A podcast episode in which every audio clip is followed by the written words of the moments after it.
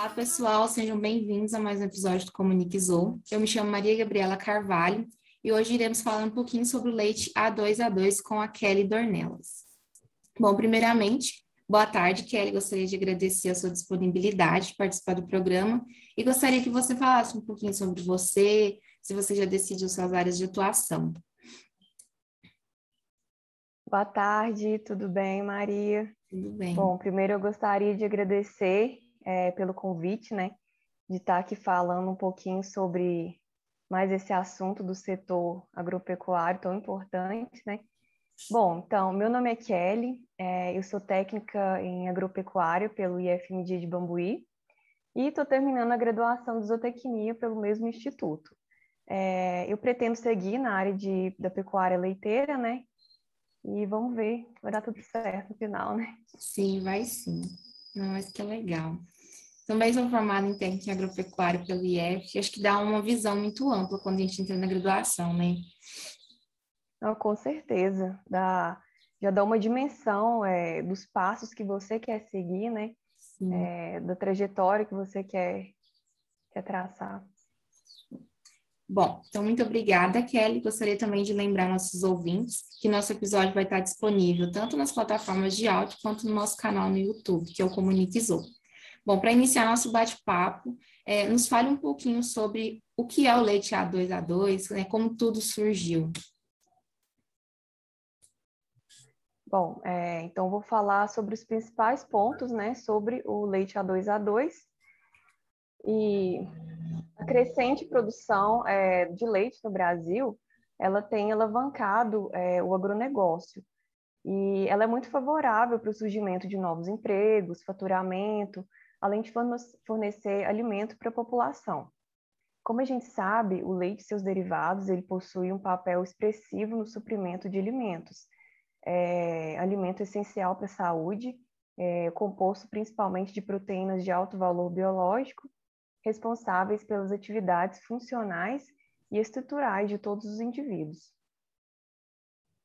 A composição do leite. A composição do leite de vaca ela varia em torno de 87,5% de água e 12,5% de extrato seco total. É, este é dividido em gorduras, proteínas, lactose, minerais. É, entre as proteínas totais, a gente tem as proteínas do soro do leite, que corresponde a aproximadamente 20% das proteínas totais, que é a beta-lactoglobulina e a alfa-lactalbumina. E as proteínas chamadas caseínas, que são alfa-S1, alfa-S2, capa-caseína e a beta-caseína, dos tipos mais conhecidos são A1 e A2. Então, o que, que é o leite A2A2? Então, de maneira mais clara, a gente pode definir o leite A2, como também pode ser chamado, né? Como leite é, provindo de animais que possuem o genótipo A2A2, então contém somente a beta-caseína A2. E alguns estudos mostram que a proteína A1 e A2 elas são digeridas de forma diferente no nosso organismo.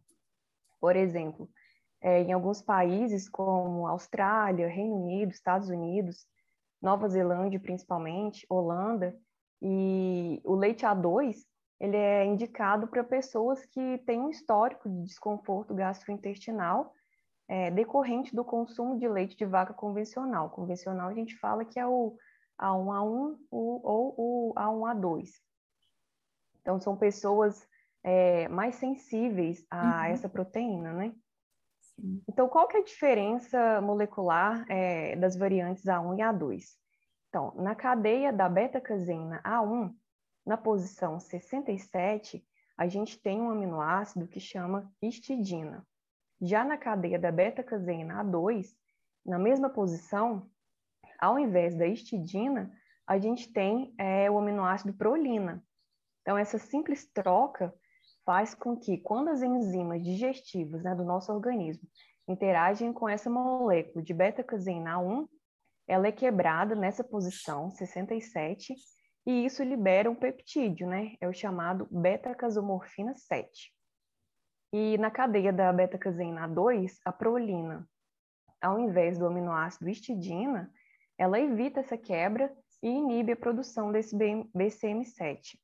E várias pesquisas têm mostrado que essa beta-casomorfina ela pode exercer alguns efeitos sobre é, a função gastrointestinal, como, por exemplo, é, redução da frequência e da amplitude é, de contrações intestinais, aumento da secreção de muco, é, cólica.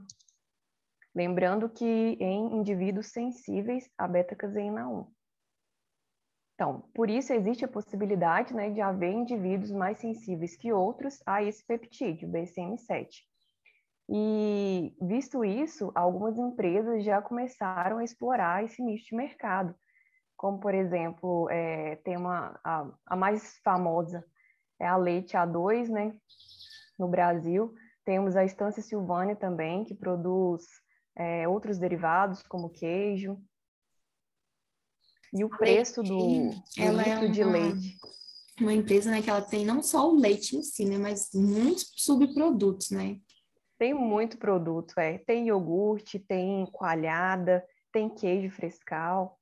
Sim. Esses dias eu estava vendo, eles têm um café com leite, é, café, gel, é, café gelado. Tem café com leite. Nossa, eu achei muito Eu nunca experimentei, dá vontade. Sim. E além do leite CA2, é, o leite lá também é tipo A, né? Que ele é beneficiado na própria propriedade. Uhum. Então, por isso já tem outro valor agregado, né? Sim. O litro de leite, por exemplo, da leite está variando o integral.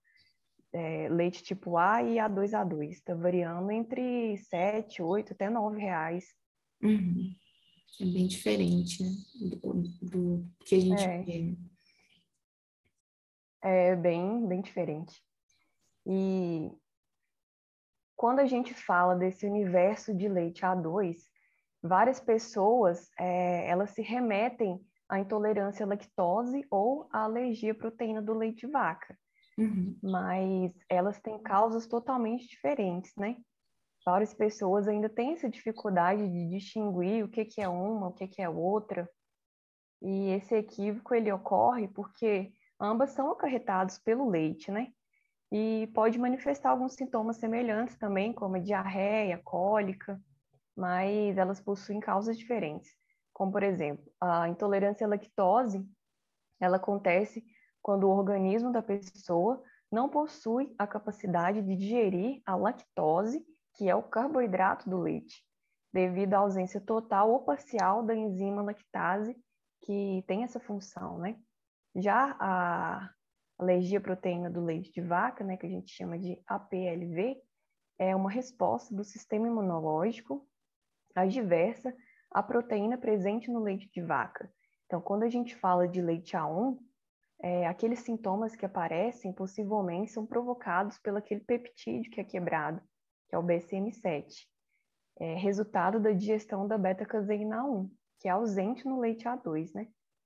E por isso é, são necessárias mais pesquisas para comprovar realmente quais os benefícios desse leite A2 e até então, até que esses resultados sejam apresentados de forma científica, é, o leite A2 ele não deve ser recomendado para esses indivíduos intolerantes à lactose ou com alergia à proteína do leite de vaca, Uhum. porque a alergia à proteína do leite de vaca, é, por exemplo, se você não tem alergia à proteína A1, mas tem alergia a outras proteínas, você não pode tomar o leite A2, porque o leite A2 ele não contém somente a beta-caseína 1, mas ele contém as outras várias proteínas.